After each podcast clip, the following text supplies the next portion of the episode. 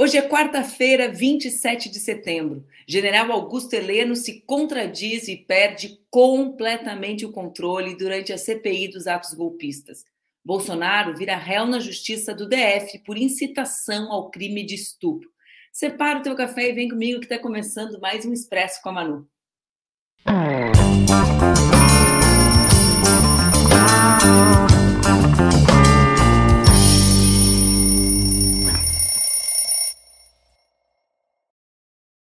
Bom dia, bom dia, bom dia, minha gente. Tudo bem com vocês? Hoje é quarta-feira, 27 de setembro. Está no ar mais um Expresso com a Manu, que é o nosso programa que acontece entre segundas e sextas-feiras, às 7h30 da manhã, aqui nas redes do Ópera Mundi, com transmissão simultânea nas redes Ninja. O Expresso, eu sei, tu já sabes, pode ser acompanhado às 7h30, se tu já está na correria do dia ou pode ser acompanhado depois, pode ser ouvido em formato podcast, pode fazer o que quiser com o nosso Expresso, desde que tu tome ele junto com a gente por aqui. Hoje o Expresso vai bombar, gente, porque o que foi aquilo ontem? Quem assistiu a CPI? Que Brasil, hein, gente? Que Brasil é esse que a gente assiste CPI para se divertir, apesar da tragédia que é pensar que há pouco menos de nove meses atrás um homem como esse, o general Heleno, era relevante na vida pública nacional. Que loucura, que loucura, que loucura, como diria a Narcisa. Adoro quando ela faz isso. Desculpa, gente. Que loucura, Brasil, que loucura. Mas vamos lá. O ex-ministro do Gabinete de Segurança Institucional, GSI, de Bolsonaro, general Augusto Heleno, depôs a CPI dos atos golpistas ontem. Vocês lembram? Foi uma decisão do Zanin que tornou obrigatória a ida dele lá, mesmo que estivesse facultado o silêncio. Eu, quando assisti a participação do general Heleno, entendi por que, que ele não queria ir. Ele não queria ir porque ele é um homem descontrolado. Ele sabia que se fosse, não permaneceria em silêncio, né? Porque o silêncio para ele não é um lugar. Não é um lugar porque ele é um homem sem controle nenhum. Vamos dar nome para as coisas? Não é assim que eles falam em geral das mulheres? É um homem descontrolado, é um senhor idoso, sem nenhuma condição de tomar conta de si e das suas responsabilidades. Ele, general Heleno, classificou como fantasia o relato feito pelo ex-ajudante de ordens de Bolsonaro, o Cid, de que teria presenciado reuniões em que Bolsonaro na época presidente, nos liberte do mal, senhor, uh, e chefes das Forças Armadas supostamente trataram de um golpe de Estado. Vejam só, ele, ele, acho que a gente tem esse vídeo, né, Laila? A gente está cheio de vídeo, dá até um desgosto de ficar vendo esses vídeos. Se a gente tiver esse, Laila, do general Heleno falando que o Maurício não participava das reuniões, me avisa. Vamos ver. Eu quero é, esclarecer que o tenente-coronel Mauro Cid, ele não participava de reuniões, ele era ajudante de ordens do presidente da República. Não existe essa figura do ajudante de ordem sentar numa reunião dos comandantes de força e participar da reunião. Olha Isso é só, é fantasia. Mentiroso, descontrolado e mentiroso. Vejam só, vamos voltar aqui. O que, que acontece? Ele diz isso. Mas a internet não perdoa. A internet não perdoa e, surpresa, cadê a foto do Mauro Cid junto com o general Helena e com todos os comandantes de forças? Está aqui, no palácio, no perfil do Palácio do Planalto. Olha ali ele, todo pimpão, general Helena, e atrás dele, coladinho no ouvido, Mauro Cid. Então, general foi pego no pulo porque as imagens comprovavam que ele, Mauro Cid, participava sim das reuniões. E esse registro foi apresentado pelos parlamentares, justamente porque, como eu disse, o Flickr do Palácio do Planalto trazia a imagem que, dessa reunião que se deu, por exemplo, em 25 de fevereiro de 2019. Questionado pela nossa relatora, a senadora Elisiane Gama, que é relatora da CPI, como vocês sabem, se ele, general Heleno, acreditava que houve fraudes nas eleições, ele disse que não, mas ficou completamente irritado com a pergunta. Olha só, tem, vamos ver esse vídeo aqui. Cadê o vídeo dele descontrolado? O melhor vídeo de todos. Eles eram os acampamentos, eles compartilhavam com o senhor o que estava acontecendo nos acampamentos? Eu não, nunca fui ao acampamento, não compartilhava nada do acampamento. Eles não iam lá para compartilhar comigo é, posições políticas, nada disso. Eles iam lá para tirar foto, para é, tirar, fazer vídeos sobre ataques à democracia brasileira. Isso, Muito isso obrigada. Aí, isso a senhora os vídeos estão tá aqui. Dizendo. Os vídeos estão aqui. Eu não vou passar porque não tem mais tempo. A senhora está é, dizendo, pô. Eu quero só fechar, na sua opinião, as eleições brasileiras agora em 2022 foram fraudadas? Ah, já, já tem o resultado das eleições, já tem um novo presidente da República. Pô, não, não posso dizer que foram fraudados, foram certo. examinados. O senhor mudou de ideia, né? Muito obrigada, presidente. Ela, ela, ela fala as coisas que ela acha que tá na minha cabeça. Porra, é pra ficar puto, né? Puta que pariu. Respeito a relator. Esse senhor, eu sempre conto para vocês porque é inacreditável, gente. Eu comentei isso ontem aqui. Ele não pegou uma foto minha com um bolo, com um ursinho carinhoso, sabe ursinho carinhoso? Ursinho carinhoso, e disse, né? que era o espaço da Ursal, que eu era representante da Ursal. Então, ele é um homem que agiu a, a, a, construindo o isolamento do Brasil e toda essa política golpista que nós vemos. É claro que ele chegou na CPI e disse que nunca tinha ouvido falar em golpe, disse que não acreditou na tentativa, que não acredita que houve uma tentativa golpista, disse que considerava o acampamento bolsonarista em frente ao QG do Exército em Brasília uma manifestação política e pacífica. Claro, ela era política e pacífica, que acabou com o 8 de janeiro, com a invasão das instituições que representam a, a democracia brasileira e com o senhor gravando vídeo em shopping center, desfilando por aí, conclamando essa militância que de política uh, tinha muito, né, porque exigia intervenção militar e de pacífica não tinha nada, né, vocês eram as pessoas que incentivavam elas, homens como o senhor, esses homens que, como alguém diz aqui nos comentários, quem foi, quem foi, quem foi, foi um ótimo comentário, Felipe, diz, ele bezerrou, lembrando grande Bezerra da Silva, você com uma arma na mão é um bicho feroz, mas sem ela só anda de lado e até muda de voz. General Heleno ontem, sem a mesma voz que gritava e conclamava as intervenções militares, né? Falou Mildinho, falou Mildinho descontrolado, porque eles são todos descontrolados quando são confrontados com a verdade sobre o que fizeram no último período e responderão por elas, né? Esse esforço de deslegitimar o Cid é o esforço, General Heleno, para não se envolver não só nas ameaças à democracia, mas nos escândalos de corrupção, porque vocês além de ameaçarem o país inteiro né, e tentarem nos roubar o espaço democrático, as instituições, o espaço da boa luta política, vocês também roubaram joias, patrimônio público. É feio, é bem feio. Ontem, Bolsonaro virou réu. Mais uma vez, réu, ele não deixou de ser réu, né, gente? Ele virou réu na justiça do DF por incitação ao crime de estupro. O caso é antigo, o caso é de 2014, quando ele ainda era deputado e na Câmara ele repetiu, não é aquela frase original, ele repetiu na tribuna que a Maria do Rosário, a deputada Maria do Rosário, não merecia ser estuprada porque ela era muito feia, porque ela não faz o seu tipo, ou seja, caracterizando a ideia de que existem mulheres que merecem ser estupradas, fazendo, por fim, a apologia, incitação ao crime de estupro. A ação penal aberta pelo Tribunal de Justiça do DF Territórios, né, esse é o nome do TJ do DF, não significa uma condenação ainda pelos crimes, mas significa que ele passa a ser formalmente acusado. Só no final do processo, e após ele mais uma vez se defender, cada vez que ele se defende é que nem o general Heleno, né, gente? O general Heleno foi lá para fazer uma delação. Na prática foi isso, né? Porque o que ele disse de coisas que entregam ele e os parceiros dele não está no gibi. Mas então, ele ainda tem o direito, aquilo que nós defendemos, que a pessoa tem o direito de se defender na justiça, etc, etc, etc. Bom, ele se tornou réu de duas ações penais relacionadas ao caso em junho de 2016, por decisão do Supremo Tribunal Federal quatro votos a um. Vocês lembram disso?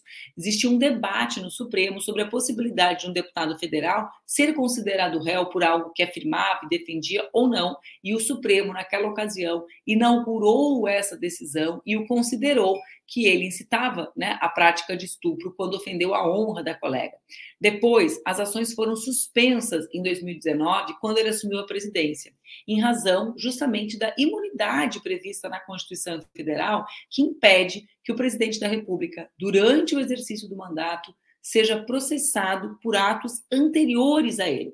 Ou seja, ele tinha sido considerado réu e essas ações foram suspensas. Em junho desse ano, o ministro Dias Toffoli do Supremo Tribunal Federal, como a gente sabe, determinou o envio para a Justiça do DF da ação penal no qual Jair Bolsonaro é réu. Por quê? Porque ele perdeu o foro. Vocês entendem? Ele tinha foro porque era deputado, estava no Supremo. A ação ficou suspensa porque, como presidente, ele não podia ser julgado por algo que aconteceu antes da presidência.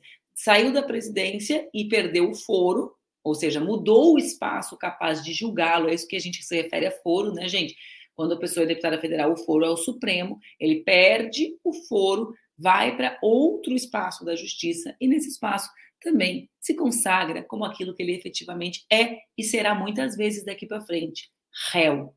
Né? Réu por incitação ao estupro. Agora vejam, eu quero chamar atenção para isso. Em 2014, quando desse, dessa manifestação do Bolsonaro na tribuna, e eu lembro porque nessa ocasião eu estava lá, eu quero dizer isso para vocês. Não é aquela ocasião que ele ali no tapete vermelho, diante das jornalistas, ofende a Maria do Rosário pela primeira vez e incita o estupro pela primeira vez. Essa é uma segunda vez, quando ele reproduz essa opinião no plenário da Câmara, na tribuna da Câmara dos Deputados. Bom, quando aconteceu isso naquela vez, Bolsonaro vinha de um conjunto de agressões que o fizeram, inclusive, repetir aquilo lá dentro. Eu lembro bem, porque no ano de 2011 eu presidi a Comissão de Direitos Humanos, e era um momento em que ele insistentemente disputava para entrar na comissão indicado pelo seu partido, à época o PP, para que pudesse ocupar os espaços da Comissão de Direitos Humanos para defender a violação de direitos humanos. Né? Era isso que ele fazia dentro da comissão. Bom, naquela ocasião, nós pedimos muitas vezes a cassação de Bolsonaro por temas que uma parte das pessoas considerava menos relevante. Então, naquela ocasião, foi a violência contra Maria do Rosário. Um pouco antes disso, tinha tido um ato de racismo muito grande contra a Preta Gil.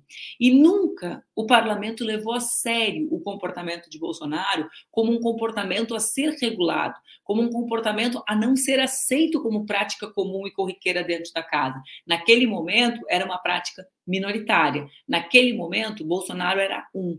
Que se tivesse sido punido pelo Conselho de Ética da Casa, pelo seu comportamento absolutamente dissonante do comportamento adequado para um parlamentar que zela pela Constituição, nós não teríamos visto a proliferação de homens com a conduta dele, homens e algumas mulheres, né?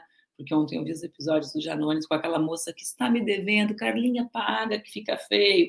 Mas eu vi o comportamento e falei, meu Deus do céu, a extrema-direita ocupando os espaços com tudo que há de pior, né? Mas enfim, então percebam que o que eu quero dizer é o seguinte: nós levamos quase uma década para ver Bolsonaro réu por algo que ele cometeu na Câmara. O Conselho de Ética da Câmara poderia ter feito isso antes, não fez. Sempre é tempo para que nós pensemos no nosso passado, para que transformemos o presente levem a sério a violação de direitos, levem a sério a violência política de gênero, levem a sério as ameaças que esses parlamentares fazem às mulheres, levem a sério a transfobia desses parlamentares. Não permitam que as instituições brasileiras sejam os espaços que acolhem esse tipo de manifestação que incita o ódio e que incita, em última instância, a destruição da própria democracia. Esse Bolsonaro que estimulou, que incitou o estupro da tribuna da Câmara, é o mesmo que garantiu emprego para o general Heleno construir, junto com seus comparsas, uma tentativa de golpe de Estado no nosso país. Não subestimem os discursos, não subestimem as ameaças à democracia, não repitamos esse erro, porque a extrema-direita não está morta, ela foi momentaneamente derrotada. Nós precisamos acumular força para transformar a derrota que eles sofreram em algo mais expressivo. Bom, gente, antes de eu chamar o meu parceiro para o dia de hoje, eu quero falar sobre uma cena emblemática. Joe Biden ontem protagonizando uma cena inédita aqui nos Estados Unidos. Eu juro que eu achei que eu estava entendendo errado. Sempre que eu vejo uma coisa aqui estranha, eu penso assim: não entendi. Claro que eu não entendi, não entendo direito inglês, só pode ser isso. Ele não estava na greve. Daí eu sigo o perfil da, da, da, Organização de Trabalhadores, né? Daí eu fui olhar lá, falei, não, era ele, de bonezinho, de megafone. Bom, ele estava no estado do Michigan, reunindo trabalhadores automotivos de três grandes empresas automotivas do país. E o que, que ele disse de mais emblemático? Wall Street não construiu esse país. A classe média, erro do Biden, a classe trabalhadora construiu esse país e os sindicatos construíram a classe média. Ou seja, ele reivindicou. Isso é algo bastante importante para a gente entender e pensar sobre os desdobramentos, né? Sobre como, como uh, esses, esses Uh, essa relação, né, essa transformação, essa etapa da luta política passa por um novo espaço para o movimento sindical, relacionando esse movimento sindical com o mundo do trabalho em transformação. E como a transformação do mundo do trabalho tem relação com a vida muito pior na sociedade capitalista, porque essa transformação é uma transformação altamente vinculada à precarização do mundo das relações de trabalho. Então, ali né, é uma reivindicação né, de um outro trabalho de, né? É, vejam, é muito, é muito interessante que a gente pense nisso. Na véspera, quem tinha estado na, lá era a Ocasio, que fez, claro, uma manifestação muito mais contundente que o Biden. Mas a Ocasio, o Bernie Sanders participarem da, da greve é a mesma coisa que eu ir lá, né, gente? É prata da casa. Agora, o Biden ir lá e reconhecer não só a legitimidade do movimento, mas uma manifestação tão brutal quanto o sistema financeiro, Wall Street é o sistema financeiro norte-americano, né? É, é, de fazer refletir. Eu quero chamar o Luiz Maurício para conversar comigo, porque ontem o Ministério da Igualdade, a gente falou sobre esse episódio aqui, anunciou a exoneração da assessora que publicou ofensas aos torcedores de São Paulo em suas redes sociais. A Marcele era assessora de assuntos estratégicos da pasta, muito elogiada pela militância, diz que é uma mulher muito capaz e postou nas suas redes sociais uma foto com a legenda, né, ironizando a, a torcida de São Paulo, caindo na disputa futebolística, digamos assim. O Ministério manifestou a sua seu desacordo com as manifestações dela e ela acabou sendo demitida. Vamos falar um pouco sobre esse episódio e sobre tudo mais, Luiz Maurício? Olá, pessoal, bom dia. está na sua biblioteca? É mais um dia de chuva em Porto Alegre, chuva fraca agora, né, mas, mas chuva, chuva, chuva continua. É, é, esse episódio, é um episódio triste porque hum, revela várias, vários aspectos da vida política brasileira e da dificuldade das pessoas que não nasceram em berço de ouro ocupar espaços de poder. É, mas para não ficar em cima do muro, que você cobra muito sua posição, é, infelizmente a, a, demissão foi, foi necessária, é assim que as coisas funcionam, e infelizmente, às vezes, a gente se emociona muito em estar em um espaço de poder, depois de ter passado tanto tempo em espaços de subalternia, e no momento inadequado, acaba manifestando aquilo que vem de mais profundo da nossa indignação e acaba falando que não deve. Quando eu digo falar o que não deve, não é que eu não concorde com as coisas que foram ditas, mas há coisas que são interditadas para quem ocupa certos postos. E isso é uma, uma questão que vale para todo mundo, vale inclusive para as, para as boas militantes, para os bons militantes. A gente eu, tem que ter cuidado com essas coisas. Eu acho que tem várias questões, né, Maurício? Primeiro tem o tema do futebol, né? Uh, é muito difícil, a galera que torce, eu sabe, fui torcedora do Inter a vida inteira, assim, né? De, Como assim foi torcedora, mano? Eu falo que eu fui torcedora porque faz muitos anos que eu não frequento estádio. Então eu sou ah, torcedora Jesus. do Inter de um jeito diferente hoje do que eu era uma década atrás. Né? O futebol era um assunto interditado para mim. E era um assunto que eu não entrava, por quê? Porque ele não é no, do campo da razão. A minha escolha pelo Inter é uma escolha absolutamente passional. Minha família é uma família inteira de gremistas e eu sou colorada, entende? Então, assim, e era, não era na época boa que eu virei colorada, era na época dura. Mas, assim, tem, tem um negócio do futebol em si. Aí surge o debate sobre racismo reverso, né? Que é um debate sórdido também das redes, porque é, para mim é evidente que a manifestação dela foi absolutamente infeliz e que a turma precisa compreender que não existe espaço para essa individualidade nas redes sociais quando se é uma pessoa pública. Né? Não existe. É lamentável, né? não tem como existir. Agora, uh, o que mais me chamou a atenção de tudo, Maurício, foram os comentários das minhas amigas e dos meus amigos, que são pessoas negras, uh, nos grupos que eu participo, dizendo uma frase que me calou, assim, que é: nós não temos o direito de errar.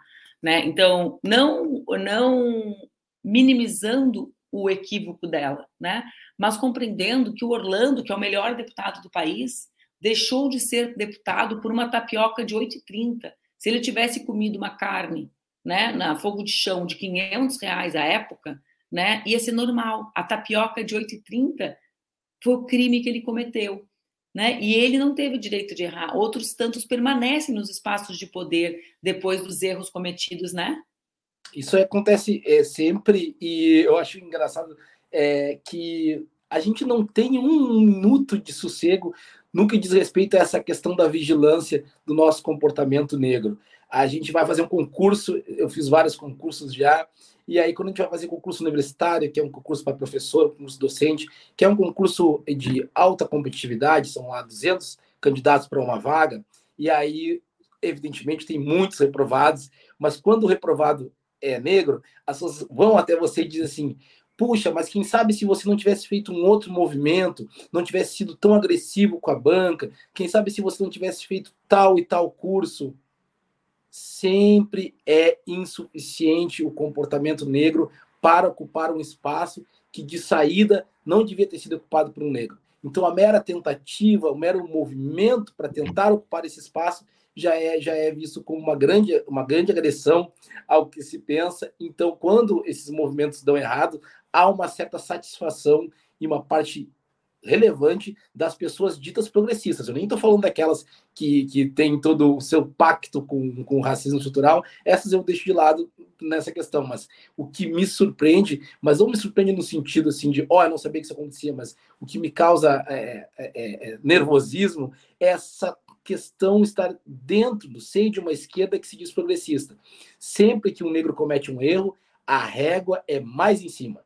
É como se esse erro fosse o erro em si, o erro fático, mas também um erro moral inadmissível, considerando que nós demos a este negro a chance de fazer diferente e ele não cumpriu com as suas expectativas, que na verdade eram expectativas desse grupo que faz parte de um resquício é, é, é, é colonial, de um resquício da escravidão, muito sério que a gente se agarrou a ele, e repito, partes progressistas da sociedade brasileira, partes que se entendem como sendo a parte boa da sociedade, mas que tem muitos problemas com os negros, a ponto de estar sempre exigindo deles o que nem eles, brancos, são capazes de entregar. Então, isso é uma coisa muito, muito dolorosa.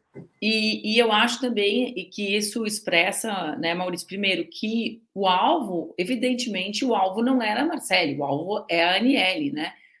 Como ministra de Estado, que estava tá numa posição. Ninguém nunca questiona o voo da FAB dos ministros para irem para suas agendas, porque, evidentemente, ela foi para uma agenda com o voo da FAB. E eu até conversei sobre isso ontem aqui. Né? Tem muitas razões que organizam a prioridade do voo da FAB. E eu acredito que a ANL não se enquadre só na questão da agenda de ministra, mas da segurança, porque a gente precisa saber o que é ser irmã da Marielle Franco num estado em que 53% do território da capital é ocupado pelas milícias que executaram a irmã, relacionadas, sobretudo, com o ambiente de poder. Ou seja, não ignorem que a ministra Aniele é uma mulher que vive após a execução da sua irmã naquele território do Rio de Janeiro, né? Então, ela vai para a sua agenda, que, claro, era em São Paulo, no Morumbi, mas para mim, o, o, avião da Fábio tem esse caráter também. Fecha esse parente sobre isso.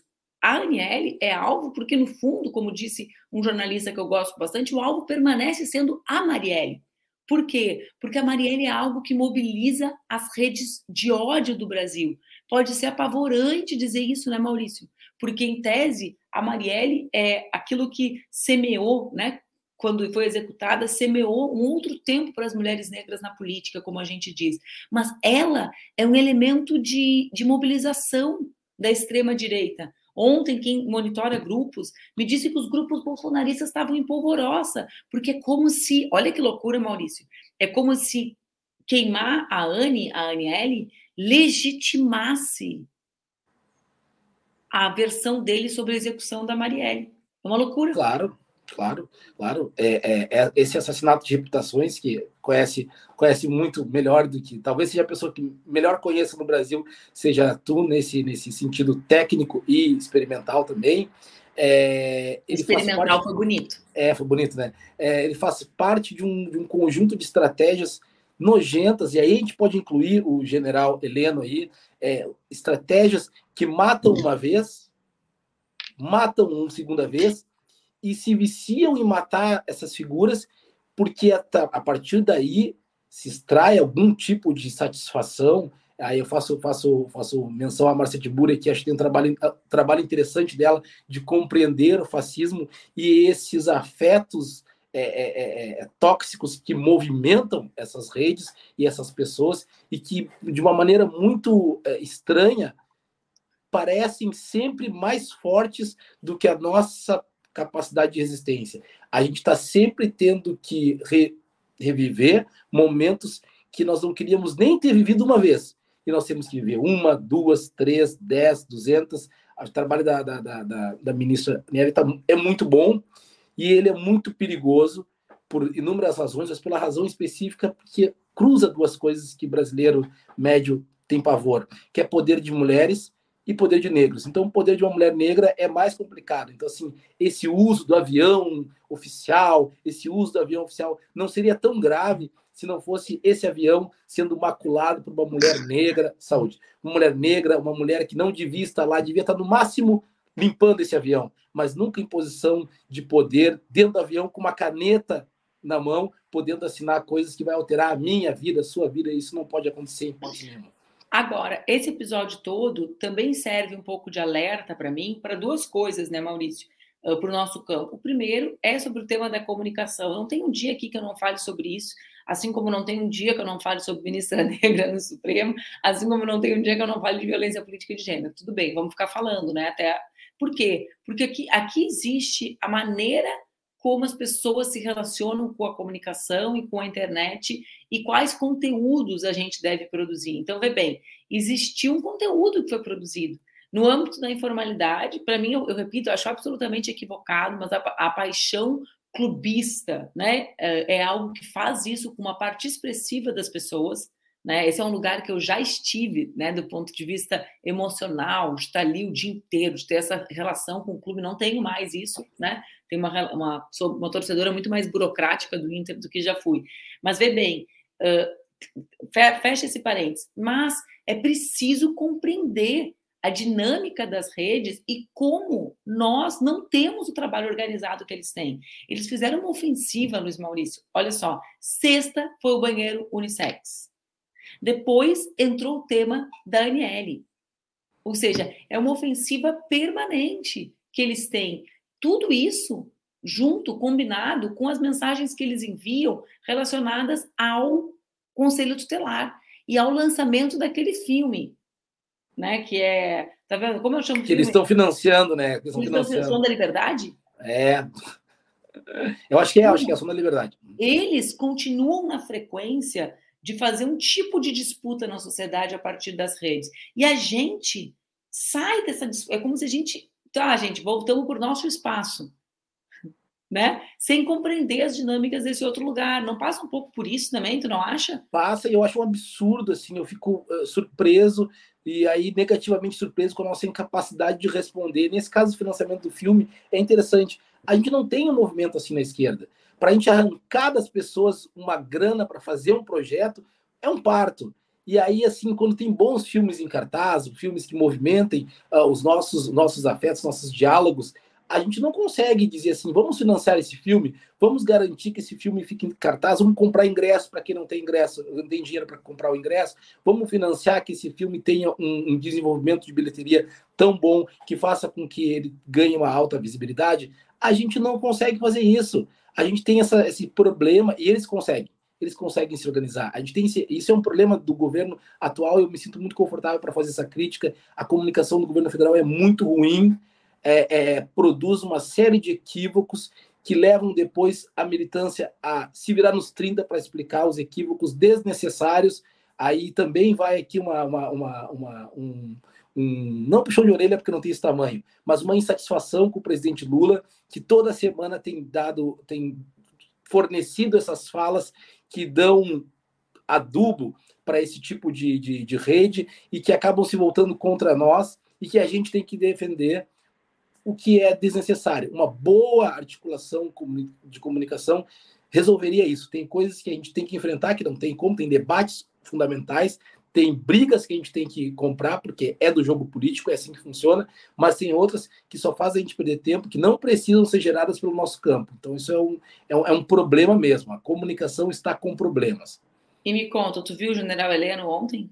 Eu vi o General Heleno ontem, eu... Se divertiu? É engraçado que, assim, tem um lado meu que acha muito engraçado porque tem uma coisa de folclore nisso, não, os mais jovens não vão lembrar, existe um programa chamado Zorra Total, ele parece esses personagens da escola do professor Raimundo, um personagem criado pelo Jô Soares na década de 80, tudo, né? né? O ombro. Isso, é, o, gestual, o tipo de... O ele tipo tem um jeito meio assim, aí ele fala meio assim, você sabe que não sei, aí ele diz, diz, agora no, no vídeo que tu mostrou foi muito engraçado, porque ele diz, diz coisas que estão absolutamente na rede, estão aí no jornalismo, a gente da produção oficial de notícia do governo dele. Então não, é óbvio que essa mentira não poderia não, sobreviver. E ele não está e, e, ele falou palavrão. Isso é importante. Ele tinha uma vez ele não precisava ter falado, mas ele não se controla. Eu achei muito legal essa teoria que você fez aí sobre, sobre o espaço de, de, de silêncio dele que ele não consegue ocupar em hipótese Claro, nenhuma. por isso que ele não queria ir. Né? É, sensacional, é, ele, sensacional. ele, tem uma grande qualidade, Maurício. Ele sabe que ele é um descontrolado. É, não, e é interessante porque muda a cara. Eu digo, digo que eu acho interessante e cômico, porque assim, ele muda a cara do militar golpista na nossa nosso imaginário. Em vez daquele sujeito que a gente teme, porque afinal de contas tem armas e tem poder e é encalacrado, ele não, ele parece uma figura que anda mais para o lado do folclore do que para o lado da, da, da, da, do medo. Embora, é claro, a gente sabe que ele tá, estava também por trás de grandes, grandes erros dessa administração anterior que geraram grandes consequências terríveis para nós. Agora, o Flávio traz uma coisa clara. A gente está falando, Flávio, da dimensão uh, da, da, inclusive da, da comicidade da, do exercício dessa masculinidade que é tão violenta nos ambientes em que está armado e que encontra o poder e que chega ali, Flávio, e é absolutamente acovardado. Por quê? Porque essa coisa, ele traz o episódio de Porto Príncipe, né, da violência contra civis comandadas pelo general Heleno, que, aliás, foram o elemento que desencadeou o ataque de descontrole que ele teve com a deputada Duda, a quem eu quero manifestar a minha solidariedade, né? Porque ele foi transfóbico e a Duda coloca muito bem, a transfobia dele é muito pequena perto da quantidade de horrores que ele já fez, né? Então, é, só que para nós precisa ser denunciada grandiosamente, porque é uma manifestação. Só que quando a gente traz, Flávio, essa questão do personagem de humor, é porque para mim é, é, é, revelador e por isso cômico, né? Que um homem que exerce a masculinidade com tanta perversidade no ambiente público, quando ocupa o poder, seja tão covarde diante daqueles que deveriam, que ele poderia, é, se coberto de razão, né? Como ele imaginava estar nos seus outros atos, o exercício da sua violência e, e, e daquela intensidade verborrágica, né, Luiz Maurício, permaneceria. Não, o que, que acontece? Ele vira um paspalhão, porque é um covarde, como são covardes os homens que constroem esses espaços autoritários de poder. É mais uma revelação da covardia. Nesse sentido, viu, uh, viu, Flávio? É importante a gente também perceber essas contradições deles, né? E, e lembrar, já que, já que eu sou da, da literatura, que essas coisas não são dissociadas. O riso, a capacidade de rir, de oferecer é, interpretações sobre a comicidade acidental dos monstros, elas não, não, não é alienante nem esvaziante. Eu faço aqui menção, tem uma, recentemente assisti uma peça da Débora Finocchiaro, que era sobre uma secretária que tinha uma vida muito terrível, e a peça era muito cômica, e a peça era muito terrível essas coisas podem andar juntas e na boa literatura, na boa ficção, elas andam juntas. Rir não é uma maneira de diminuir a importância dessas coisas. Eu, eu, lembro assim, qualquer enterro que você tenha ido, qualquer enterro que a gente tenha participado, em algum momento alguém ri. Qualquer enterro.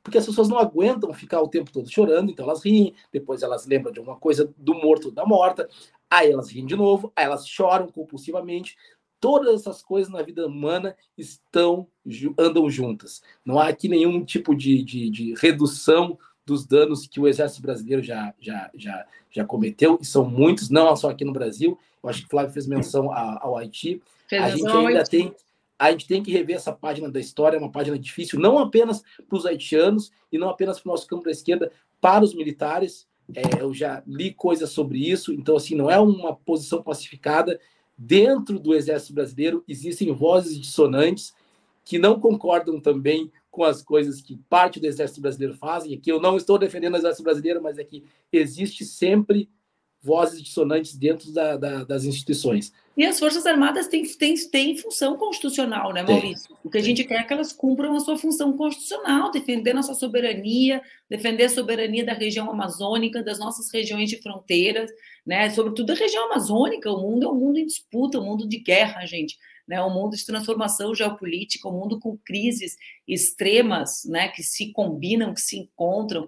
Uh, o sistema capitalista é uma crise brutal, né? E, e, nesse sentido, tem função constitucional para as Forças Armadas. A gente só quer que eles continuem na função constitucional, e dentre elas, subordinados ao poder civil que emana do povo, não emana das armas que eles carregam. Né? Eles carregam as armas deles, né, subordinados à vontade popular do presidente da República. Então, cada um no seu quadrado, como diria uma música que os mais novos também não vão lembrar, assim como eu lembro do Zorra Total. Ó, oh, Maurício, eu quero te agradecer muito. Vou falar um negócio para você, gente. O Maurício, ele está reformando a casa.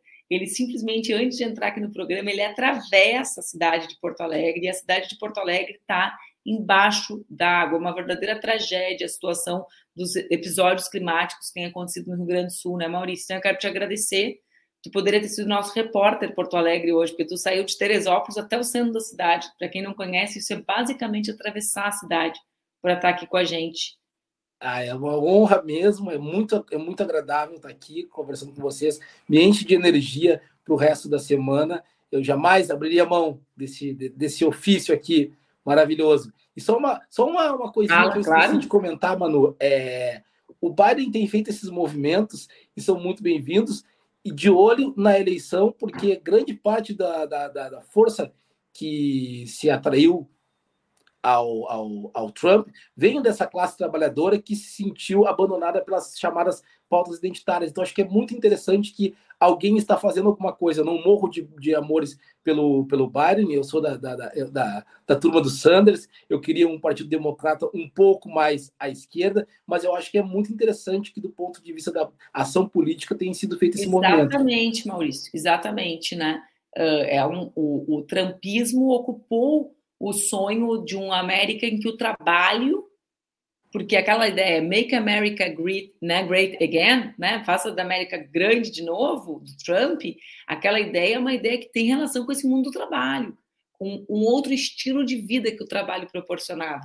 Né? Então, aqui está isso, né? O trabalho que garantia dignidade para a classe média americana. Aliás, o trabalho que garantia que a classe média, que, que, que os trabalhadores fossem classe média.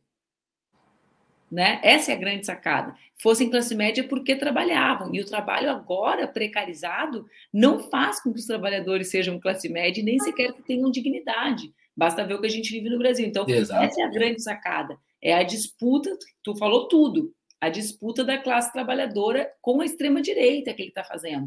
Agora, quem faz o melhor discurso nisso é quem? Alessandro Ocasio, porque ela vai lá e faz apelo para quem? Para a conexão das duas pautas. Porque enquanto o movimento sindical achar que existe uma contradição entre ser sindicalizado e ser latino, no caso americano, né? Ou ser racializado, entre ser sindicalizado e ser mulher, enquanto o sindicato não tratar das questões do trabalho reprodutivo e dos cuidados, uma parte dos trabalhadores não se verá nos sindicatos. Então aqui precisa ter a conexão, né, Maurício? Entre o que é o sindicalismo que é o que representa a classe trabalhadora, e as pautas do conjunto da classe. A classe é racializada, assim como a classe claro. tem gênero, né?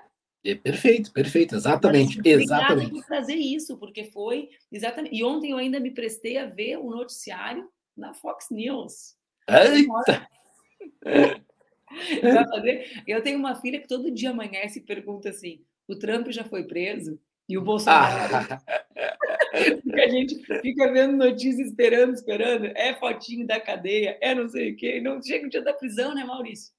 Nem dele, nem de uma outra, outra figura pública que a gente também espera aqui no Brasil. Puxa, exatamente. Ó, um beijo bem grande. Obrigada pela tua presença. Valeu, gente. Valeu. Fiquem bem. Até mais. Eu adoro conversar com o Luiz Maurício, gente. Adoro, adoro, adoro. Hoje o Expresso está chegando ao fim. A gente vai acompanhar as notícias do dia. Amanhã, vocês sabem, às 7h30, eu estou aqui com a Mara Moira, sempre na expectativa do que pode acontecer nas investigações que envolvem Bolsonaro, no governo, o presidente Lula Uh, hoje recebe Eduardo Leite, governador do Rio Grande do Sul, justamente para tratar dos temas que atingem o estado do Rio Grande do Sul. Eu quero que vocês saibam, né? Lamentavelmente, essa situação uh, das mudanças climáticas tem atingido o Rio Grande do Sul de forma permanente. Né? Vocês têm acompanhado o número de ciclones que chegam na região, as fortes chuvas. Eu disponibilizei nas minhas redes o volume de chuvas é o maior em mais de 80 anos, desde 1941 nós não tínhamos as chuvas na intensidade. Esse é o maior registro de chuvas da história da cidade de Porto Alegre. A gente, como sempre, tem se somado ao movimento social para dar conta das ausências da prefeitura e do estado. E eu também, eu até vou ver se a gente organizou isso ou não, porque uh, a gente tem tentado fazer com que as pessoas percebam a relação das cheias com as políticas públicas e com o modelo de desenvolvimento de políticas no estado do Rio Grande do Sul e na cidade de Porto Alegre.